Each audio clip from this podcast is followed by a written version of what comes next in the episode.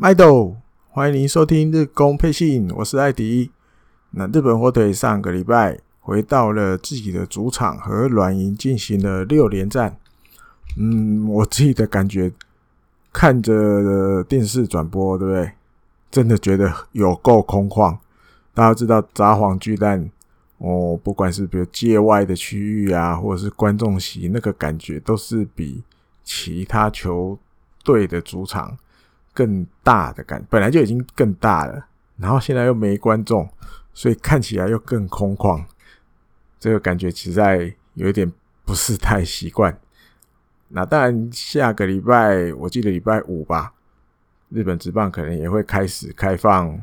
球迷进场，那到时候再看看会不会状况稍微好一点，不会那么让人家觉得哇，好像真的都空空的。好，那节目开始呢，嗯，一样从六月二十九礼拜一，从礼拜一开始跟大家介绍有发生了什么新闻啊，跟日本火腿有关的这样。那这一天呢，一大早啊，不能说一大早，大概就是我稍晚的，稍晚一点，大概到下午之后，因为立山监督呢，利用了礼拜一就是空档休兵日。他就去了北广岛市新球场的这个建设的工地去采访，不是采，不是讲采访，去参观访问。那大概现在因为已经开工了嘛，所以大概那一天现场有大约三百个工人。对，那他也跟大家说感谢啊，那谢谢他们，就是为了以后他们要。用的这个新球场，现在这么努力的，尤其在这个新冠肺炎的疫情下，然后很努力的要把开始把这个球场慢慢慢慢的盖起来。那我从一些照片上也有看到，就是他们有大合照。对，那这大合照其实是拉得很远，从很远的镜头照下去的。那但这个公式的现场也有把哦本垒板打击区稍微。标出来，那栗山监督也感觉哇，这样的还有一些小小的、小小的进展，有一些小小的东西，感觉看得出来，大概哦，未来球场的那个轮廓，好像可以在自己的头脑里面出现的那种感觉。嗯，那当然时间还要一段时间了，因为现在才刚开工。嗯，总之就是期待哦，期待真的新球场盖好要营业的。那一天来临，好，再来那一天还有另外一个是这个选手会那边，呃，公布了就是十二球团的每一位选，哎，我记得是扣除了洋将薪资的调查结果，那天有公布。那二零二零年日本火腿平均的年薪是三千七百九十八万日币，这样子。那当然，我记得，呃，不能算很多，但是大概在十二球团里面，呃，大概排在中段班第六的第六名左右这样。那其实也花了蛮，也算花了不少，就是薪资的这个部分在各位球员身上这样。那也有媒体就去整理了十年前，他就去回顾十年前。那每一支球队那个时候，他平均的单这自己球队的年薪是多少钱？十年前日本火腿的平均年薪，二零一零年三千八百零九万日币，其实是比今年还要多十一万。但每一年每年的时候不一样，因为那时候有大比修，有一些高薪的。那但后面陆陆续续也有。那必须要离开了，后来又有大谷翔平嘛，对不对？那也都是高年薪的。那到了二零二零年，嗯，中田翔对不对？也领很高薪，我记得工资上升也很多。那印象里，如果扣掉杨将，我记得好像有八位选手都是一亿日币以上的年薪。嗯，那当然，日本队这个球团，他在这些球员薪资上的支出。本来每一年每一年他自己就是有一个范围，有一个范围在在设定的，他不会多出太多，但也不会少太多。他就是在这附近。那这个统这个网站，他也去统计了这十年，日本火腿拿了两次的联盟优胜，一次的日本第一，那也有六次在 A 段班。那所以其实这样子的结果会让嗯大家去审视，花大钱当然也有可能会得到好战绩。那其实如果你控管你的支出，薪资的支出。然后去去好好的养成选手，或者是甚至在选的时候、选秀的时候，就好好的去选的话，在成绩上一样是可以有办法兼顾。不是说只有花大钱才有好成绩。我好好的控管我的薪资的支出，然后配上一些其他的配套、育成啊什么什么的，一样有可能可以打出好的战绩。这样子，好，嗯，六月三十号礼拜二。诶、一大早，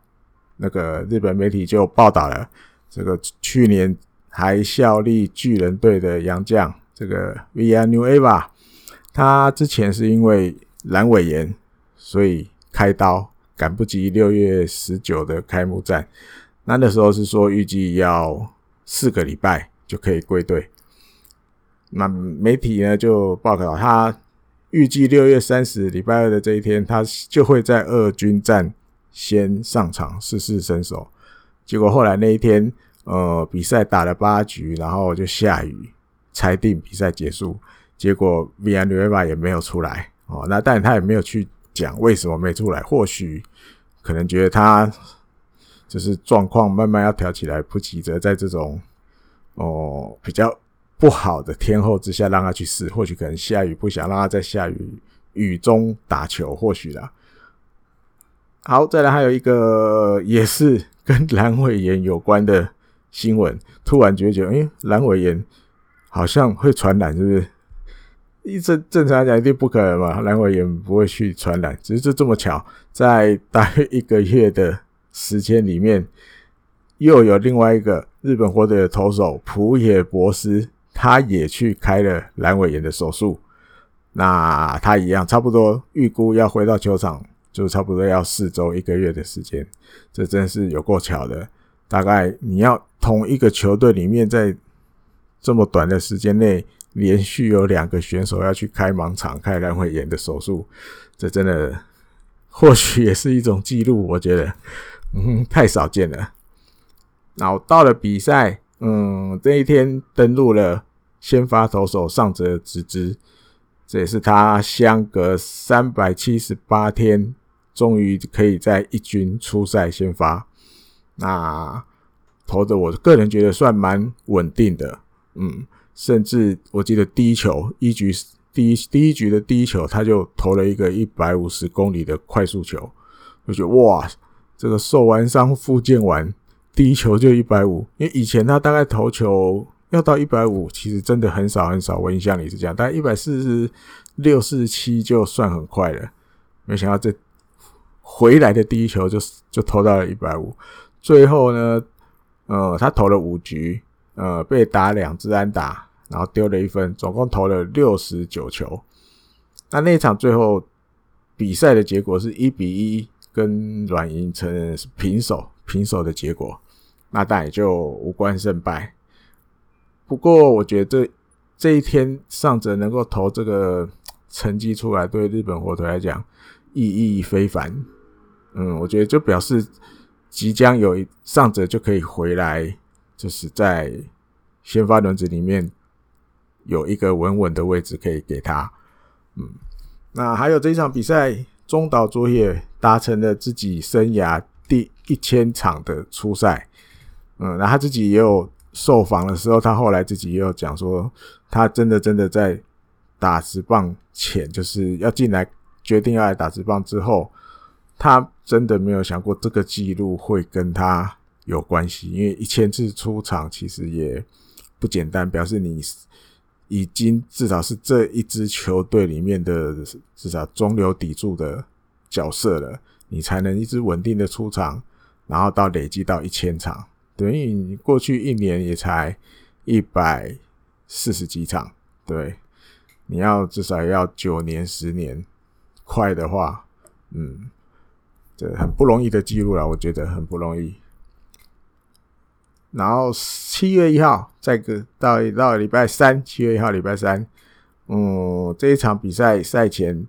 球队就先把上折之抹消了。我觉得当然是不急啦，因为就是毕竟是一个大手术之后回来，然后其实应该有控管他的球数，就是六十九球就换下去了，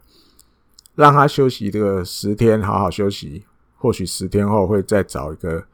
一军先发的机会让他出来。那抹消了上泽，另外登陆了松本刚，这也是他今年第一次上一军。嗯，比赛的结果那一天零比四输给了软银，那也是今年球季已经第三次球队一分都没有得，零分输给了对手。那大家有看比赛的话，其实也都知道，就是一个台姆利缺乏症在发作，这是。垒上有人，该有人要把他们打回来的时候，就是大家都打不回来。你看了就觉得哇，又又没得分，哇，又残垒，哇，继续残垒这样子。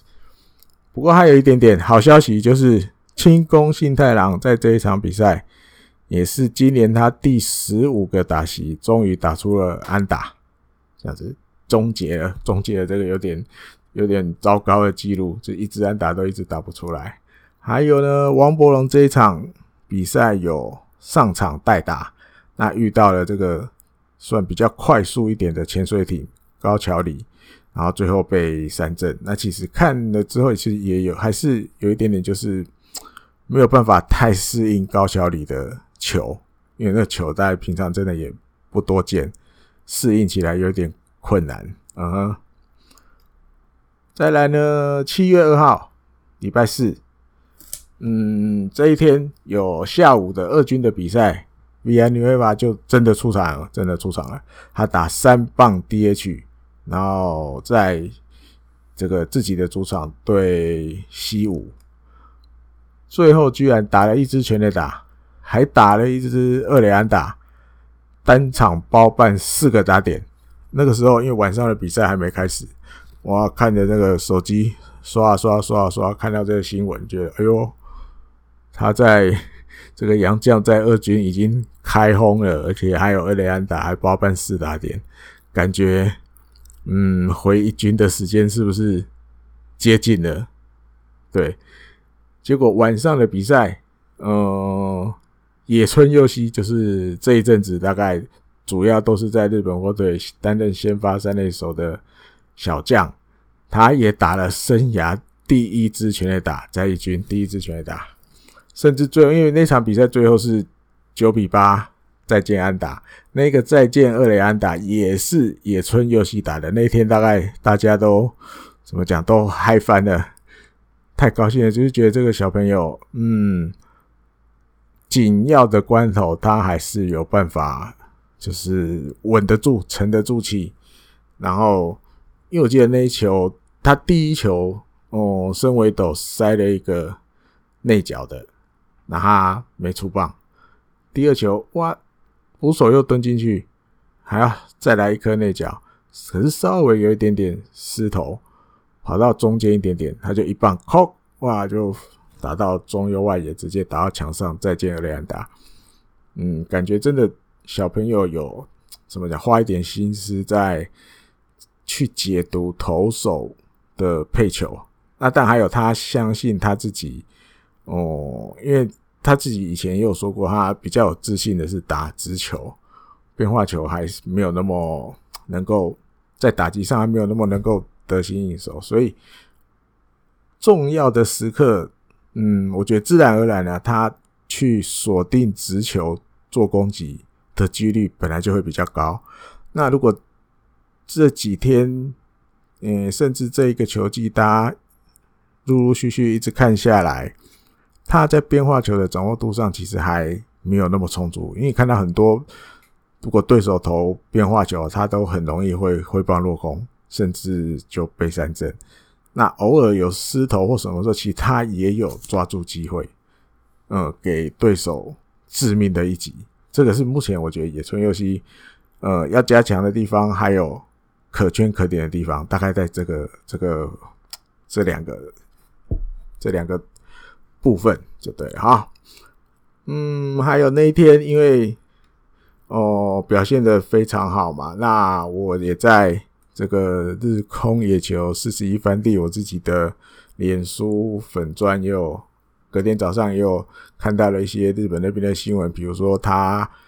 以前高校德隆的监督，对对他这前一天表现这么好，有说了什么话？还有他跟负责他的球探，日本的球探，上一集又介绍了这个金城太章之间的小小的约定。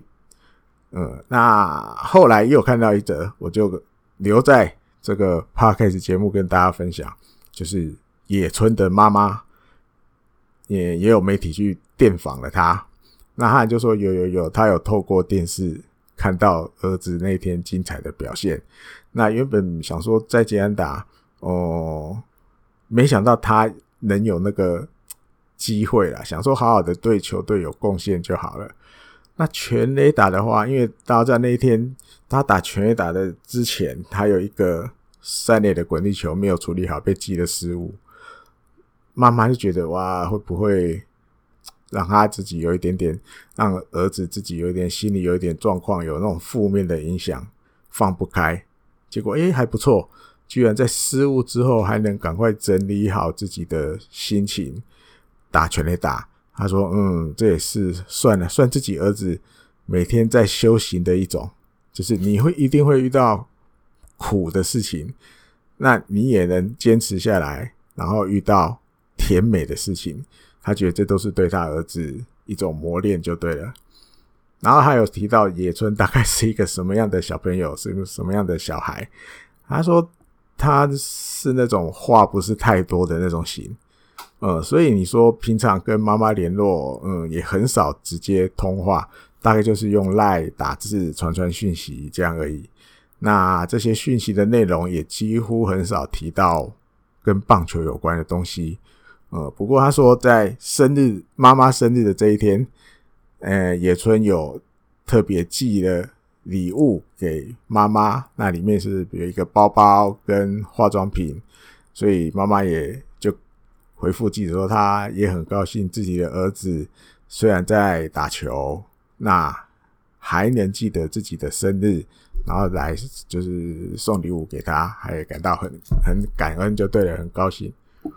好，还有呢，嗯。七月三号，七月三号的礼拜五，礼拜五的比赛，嗯，最后那天也是一比四输给了软银，全场残垒更多了，拉到了十二个，全场有十二个残垒，然后这一样，像刚讲的台姆利缺乏症又发作了，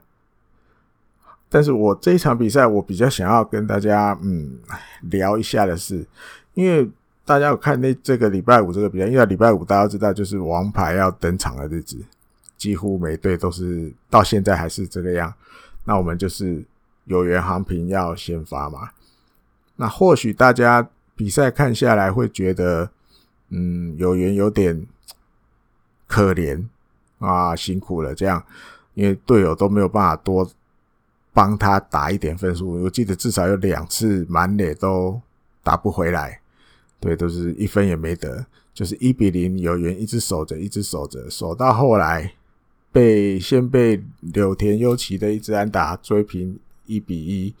对，那下一棒对到那个巴伦廷，第一球他我记得他想要投一颗滑球，但是有一点点失头，有点偏高，也在比较中间的位置，然后巴伦廷就蹦炮击，直接两分弹。变成一比三落后，我比较想要聊的是这一块，因为我个人觉得，但我我不是去去责骂有缘什么，但是我觉得一个王牌的价值就是，嗯，零比零的话，我能够坚守这个零，然后等待队友把零变成一，把自己的这个零变成一。那一比零的时候，我就是要想办法一样守住这个零，因为我至少已经队友帮我得到一分了。那就算 OK 被追平了，我觉得也还无妨，一比一，因为这棒球比赛这本来就不是那么那么简单的事情，对对手也都是个个都是有两把刷子的。被追平一比一，OK，王牌的价值就是你还是要继续守住，那我就是守着一比一，并且继续等着队友支援。但是没想到一比一被追成一比一之后的下一球，然后就失投。然后就遇刚好又遇到人家的第四棒，然后就嘣，直接球就飞到左外野。我记得也飞到很至少大家知道札幌巨蛋的积分板，哎，不是积分板，观众席中段稍微以上一点点，其实算很大支的全垒打。然后这个全垒打出来，我个人的感觉，球队的士气就垮台了。后面我大概记得也没有再再击出几支安打，顶多两支吧，就是也后面。野手们也没有那个没有那个反攻的气焰了。嗯，我觉得这是一个当王牌投手还要再加油或者是加强的地方。我觉得真的被追平还无妨，你还是要有办法守住。我就是继续守着一比一，我们不是哇嘣，马上哇，直接本来领先一分一比零，然后没几分钟的时间就变成一比三了。嗯哼，我觉得是这样子。好，这一天呢，在二军的比赛还有一个算我觉得算不错好消息，来跟大家报告一下，就是吉田卫星这一天在二军先发，然后对上了横滨 DNA，他投了六局，用了九十七球，被打六支安打，难得一见，居然没有投出四十球，虽然失了三分。但是也拿了十次的三振，最后有拿下就是在二军的今年在二军的第一场胜利。对，我个人觉得，哎呦，这个小朋友这一次的表现其实就有，我觉得会让教练团甚至一军的监督立山监督有稍微会再把关注多放在他这边一下。嗯，那当然立山也有被访问，他说他有看电视转播，嗯，他觉得今天。吉田投的球有比较稳定的，整个球起来看投球的球的走向啊什么的都比较稳定，有一点一点进步的感觉。那接下来应该还是会继续让他在二军登板，那也很期待下一次他再出场的时候会有什么样的表现给大家看。嗯，我觉得就一样啦，你监督还是会继续继续观察。你大概要持续个两场三场，表现都 OK，给呃教练团有稳定的感觉了之后，我觉得一军的机会自然就会来临。嗯，并因为现在一军也没有急迫到说非要赶快拉一个先发的投手上来，或者是一个就是一个还很年轻十八九十九岁左右的小朋友直接上一军，还不到这个程度，因为。因为也有一些媒体有提到说，如果吉田接下来有机会上一军的话，日本火腿好像要先让他从中继的角色开始，就是不急的上一军，然后就要又把他像之前去年这样推到先发的位置，不一定有可能会让他去投中继。那不管投中继还是投先发，嗯，先决条件应该都是你要先在。二军的比赛有连续几次出赛都稳定，那让监督教练团放心，机会就会来。好，再来这天二军的比赛还有一个点，就是一样杨将 V I D V 嘛因为前一天他是用三棒 DH 没有守备，这次他有哦。上去守三垒，因为大家知道，其实他去年在巨人，他的守备其实普遍来讲评价都不差，觉得他守备蛮稳定的，不会有太多那种脱线的失误，或者是让人家觉得好像，呃，好像是不是在放空啊，让人匪夷所思的怪怪的动作都不会，他的手背算比较稳定的。他这天出来手背，其实我记得是最后好像刚好没遇到。球都没有打到他那边，但是他打击的部分又打了一支四十安打带打点的，只是相对来讲，野村佑希在一军其实表现也不差，对这个就有一点点，呃，我觉得 让球迷们怎么讲，会去想，哎呦，那到底球队一军这边呢？哈，会继续用野村佑希呢，还是最后还是会相信杨将，让那个他上来守一军的三垒？我觉得我们都报告完了，我们再来聊这个话题。这个有点，嗯，怎么讲？稍微长一点，要讲比较久。好，这一天还有一个跟选秀有关的新闻。就是有媒体报道，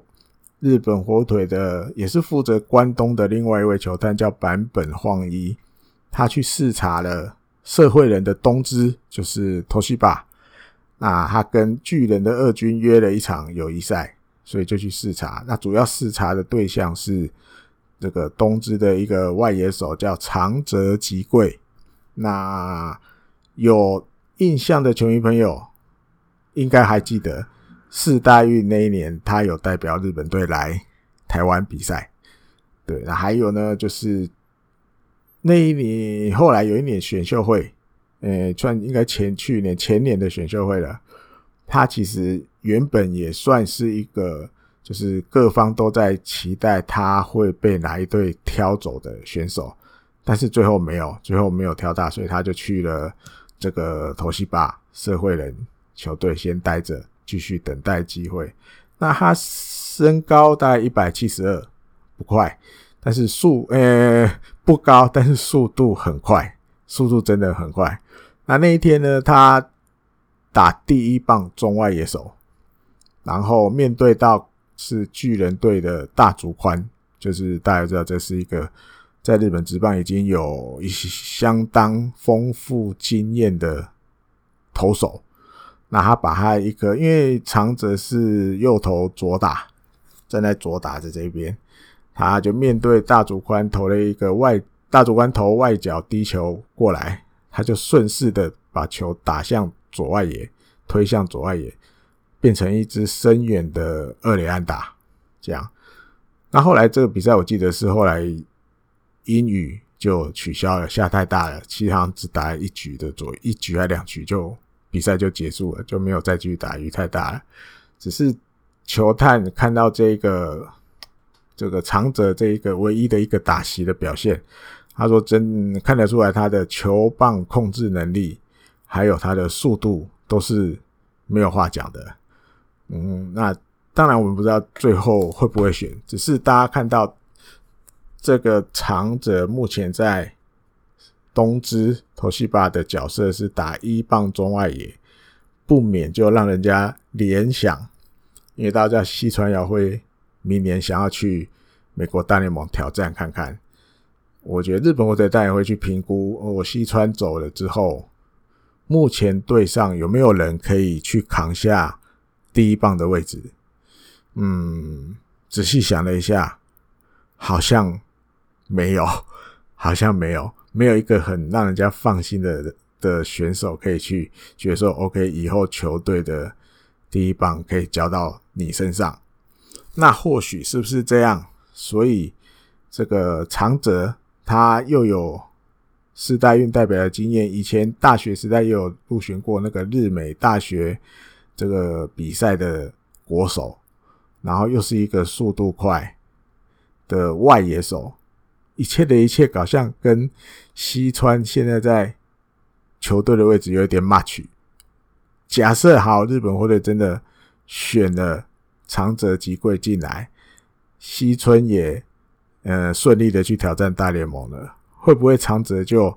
直接赋予他未来日本火腿第一棒的位置？而且我有上网看了一下他的一些，就是 YouTube 上有一些他打击的影片，我觉得他。把球打到三游之间，就是滚地快速穿出去的这个能力，真的蛮高的，也有一套。这样子型的选手，在日本火腿目前也比较没有，就是个子不高，但是速度很快，然后球棒控制能力很好，偶尔也有一个长打的，会让你惊艳一下的感觉。那主要他是很聪明，他会去靠他的脚程把球打在地上，甚至去努力的把球打穿三游，把这个地方当做他一个主要攻击的的范围。这样的选手刚好在日本火腿应该现在比较缺乏。嗯，因为你说中岛卓也，但是中岛卓也攻击的欲望没有那么强。嗯哼，还有一个是巧合，大家知道以前日本队有一个投手叫做新垣友人，后来被战例外了。那他被战例外之后，他就回到了东芝当投手教练。这个我觉得或许也是一个，我觉得球探们会去利用的点，就是里面刚好有一个以前自己球队待过的人，嗯，可以去多掌握一些长则的近况，嗯，这个可以去怎么讲？可以去多掌握一些，或者甚至得到一些比较。一般人家不知道的消息，或者比如平时啊，长泽这个人到底是生活情况、生活作息是什么样的，这种我觉得日本火腿都是会去去关心的，想要多知道一点的部分。好，再来七月四号礼拜六，嗯，这一天一大早有个新闻蛮特别的，就是大家知道，因为礼拜礼拜四的比赛野村佑希大爆发，所以。哦，应该讲，因为现在比赛没有球迷都不能进去嘛，所以买商品的机会就少了一些，除非你去那个、那个、那个、那个专属专卖店买，那不然就只能在网络商店买。所以呢，野村佑希的商品在那一天打出生涯第一支全垒打，还有第一支再见安打之后，人气就强强棍，整个窜起来。大家因为都不能，我觉得球迷也会有这种心态啦哦。现在不能进球场，但是我为了支持表现好的选手或者自己喜欢的选手，出现了我们台湾最近蛮喜欢用的词“报复性购买”的情况，结果让网站突然因为流量突然太大了，结果就宕机。这也是蛮厉害的这个小朋友，但表现好是没错，球员我觉得闷很久也有关系。真的就是他那一天，比如他的球衣啦，还有应援毛巾这一种的，全部都销售一空。那当然，球团就会赶快再请制造商追加生产，赶快再多做一点出来。然后接下来也会推出野村佑希有关这个生涯第一支全垒打相关的商品要出来。这个我看到时候应该又要掀起掀起一个报复性购买的情况。大家那些钱怎么？平常会去球场花的，今年都还没有办法去花。不管了，先上网络买，先解解瘾再说了。这样啊、还有呢，比赛这一天的礼拜六的比赛前，突然抹消了枯瑞辉的登录。那我想，哎呦，那天看到比赛前看到，那呢，突会枯瑞辉突然。呃，就是注销了一军的登录，结果没多久就有一些日本的媒体写出原因了。因为这个名字大家知道，他其实今年在不止今年来，这几年来在中继的角色，甚至偶尔要去短先发，其实角色很重要。又突然抹消了，是不是有什么原因？结果还真的有，他的背部肌肉出现了紧绷的情况。那当然就是很快的就去跟防务员说。那原本防护员的判断是大概休息个四五天之后应该就 OK 了，可以回去回去登板上场投球。只是立山监督就考量，嗯，与其让你占着一军的名单名额四五天，那我干脆不如把你注销，让你好好休息十天，我另外再从。下面找人上来，你好好休息十天后，状况完全康复了，我再把你调回一军。所以最后决定，OK，那我就让你抹消，你就好好去休息十天，不用急着什么四天五天就一定要回来，十天给你的意思就对了。原因最后原来是这样，就对。好，那礼拜六的比赛最后三比八输给了软银，那大概前六局吧，被这个。和田义完全封锁，一支安打都打不出来，有点凄惨就对了，有点惨。因为大家第，其实和田义今年的第一次先发投的没有很好啊，这一次七月四号礼拜六对火腿是他今年第二次先发，哎呦，就投的还不错，异常的好。那另外还有一个可以跟大家聊一下的是王柏融这一场有在第八局的时候出来代打。那对到和田义，有一点点像我们我上一集介绍的第一球一样，又被外角滑球伺候，而且这就外角滑球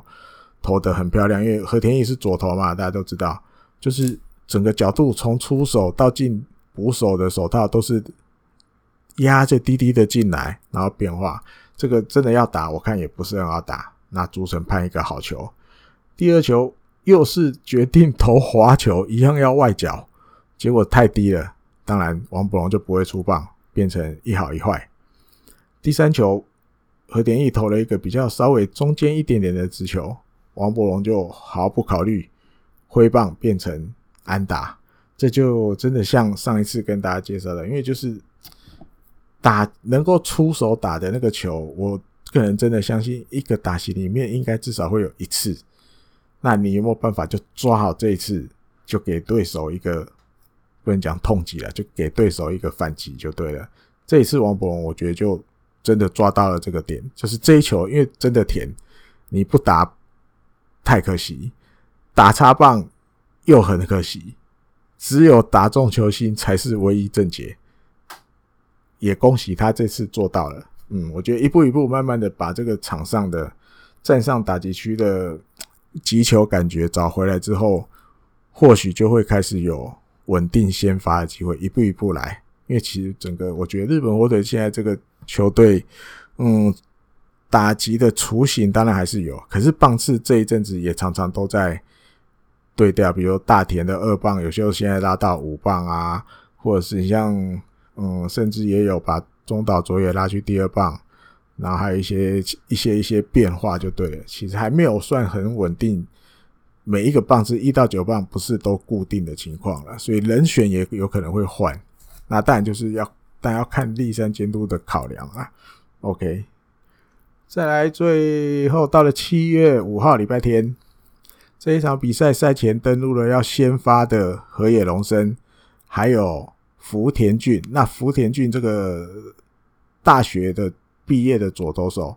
相信就是要暂时来顶一下。胡瑞辉的位置，啊哈，所以抹消的部分抹消了年轻的捕手俊拓也。那礼拜天的比赛最后五比三赢软银。那当然，呃，第四局野村佑希又敲了一发全垒打，个人生涯第二号全垒打，而且是一个胜利打点的全垒打。相信他的人气又要再往上窜升，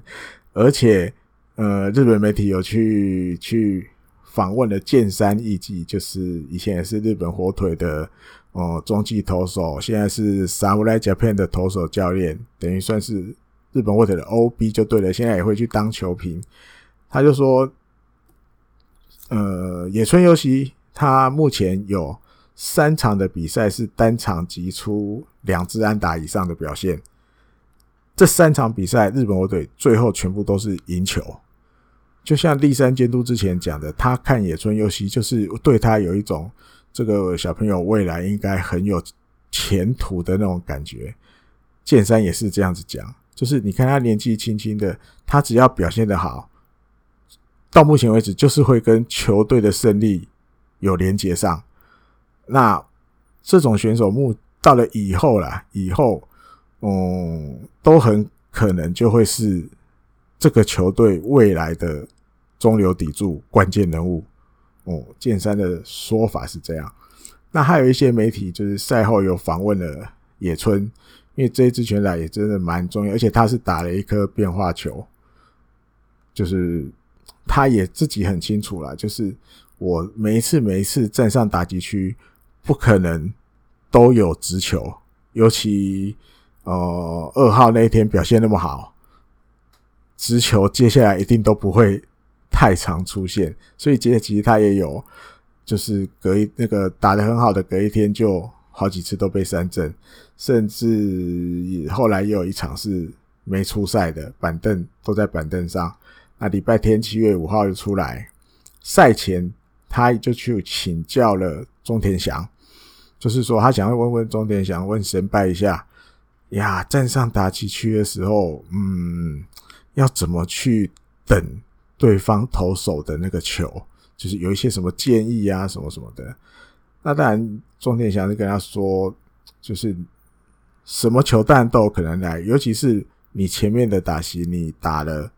可能打击的结果比较好的都是直球，接下来对方一定就不会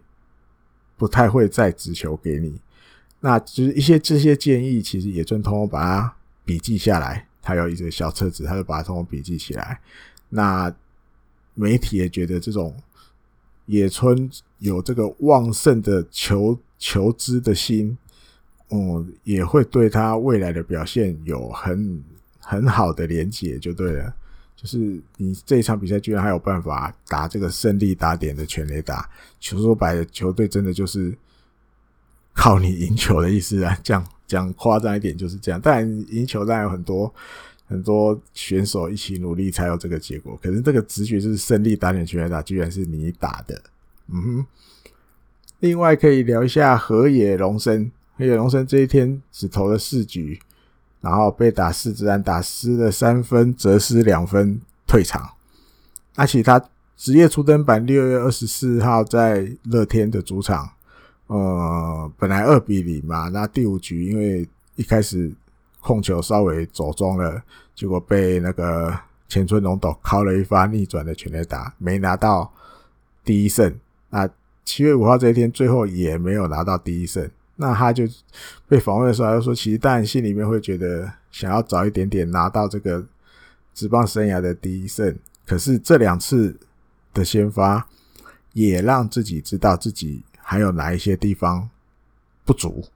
那好的地方是什么？那回去之后，要在自己的头脑里面好好的整理，然后好好的来准备下一次先发的机会。嗯，那第三监督也也被访问了，他也提到一定说，嗯，河野其实这两场比赛都有投出他的样子，河野应该有的样子，只是有一些东西还要去再加油，就是一些垒上有人的处理方法啊。或是应变能力啊，那但对于下一次什么时候要让他再登板，栗山是说会去好好的想一想，会去好好的安排这样。OK，另外还有一个就是渡边亮，渡边亮默默默默的在日本火腿的打线里面贡献自己的能力。为什么这样讲？因为他已经连。到七月五号这一天，连续十场比赛都有击出安打。虽然他的打击率不是很高的那种，可是他就是默默的贡献安打，贡献安打，这样也贡献了十场。嗯，这个渡边亮，我觉得，当然，毕竟是当年第一指名进来的，虽然是我记得连共估三次，连抽三次都没抽到，十一队都已经确定第一轮的人选了，最后日本火腿。才选了渡边亮做自己的第一子民，可是终究是第一子民啊！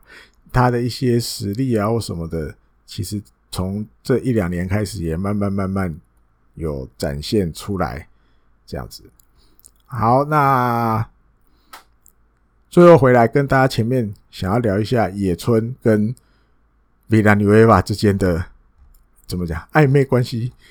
还是什么？这要怎么解释？OK。Villanueva，当然大家都知道，如果在原本日本火腿的计算当中，他一定是今年一军的先发三垒手。结果没想到，就是六月十九号之前没有多久，居然阑尾炎要去开刀，然后还赶不及六月十九号回来，所以让野村佑希有这个机会。在一军先发，因为在练习赛打得很好，所以也拿到了一军先发的机会。那这一次这场比赛下来，就像刚讲的，他每当只要打两次两支安打以上的时候，那一场球队就一定赢球。而且，光日本火腿在札幌巨蛋这个礼拜六场比赛，最后是拿了两胜三败一和嘛，对软银。这两胜，没想到都是野村佑希打的。对，七月二号礼拜四，再见安再见二垒安打，靠野村佑希打的。七月五号礼拜天第四局下半三比三的时候，靠了一发左外野阳春全垒打，变四比三胜利打点，又是靠野村佑希打的。嗯，我个人觉得如此下来，当然，我觉得还是会让 Via Nueva 上一军，只是野村佑希应该还是有稍微多一点的机会，会继续让他当先发三垒手。我觉得会这样，日本火腿应该会会衡量之后，新人就是这个新人又是我们未来球队可能很可能的中流砥柱，重要的中心打者。应该会继续给他有先发三垒手的机会，我个人是这样觉得。嗯，那米亚利维巴可能就是伺机以待了，因为他的长打能力毕竟还是会希望球队会希望他有贡献的机会，倒也不会让他就是完全放在板凳没得打的这样。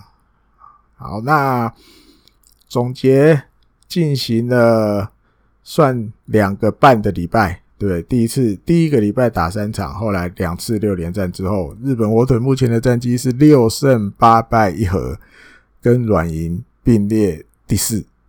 嗯，那下一周呢，日本火腿要去欧力士的主场，跟欧力士进行六连战。原本想说，哎呦，好像可以稍微轻松一点，可是这一两天看起来好像不是如此。欧力士的打线开始有复苏的迹象，重炮们。开始狂轰猛打，打击实力开始发挥了，所以下礼拜去也不见得好打了。没有像第一个礼拜可能罗德遇到的时候那么比较好打。下礼拜去欧力士主场可能有硬战，有硬战要打。那之后下周再来跟大家聊聊这个最后跟欧力士六场比赛打完是什么样的成果。好，那这一周的日工配信呢，就跟大家聊到这边。嗯，但也希望大家多多支持。如果大家觉得我介绍的内容 OK，你也喜欢，也欢迎推荐给任何一个喜欢日本直棒或者是喜欢日本火腿，但是还不知道有这样子的 Podcast 的节目可以听的朋友。好，那就靠大家多多支持啊！好，这个节目这个礼拜的节目就到这里喽，拜拜。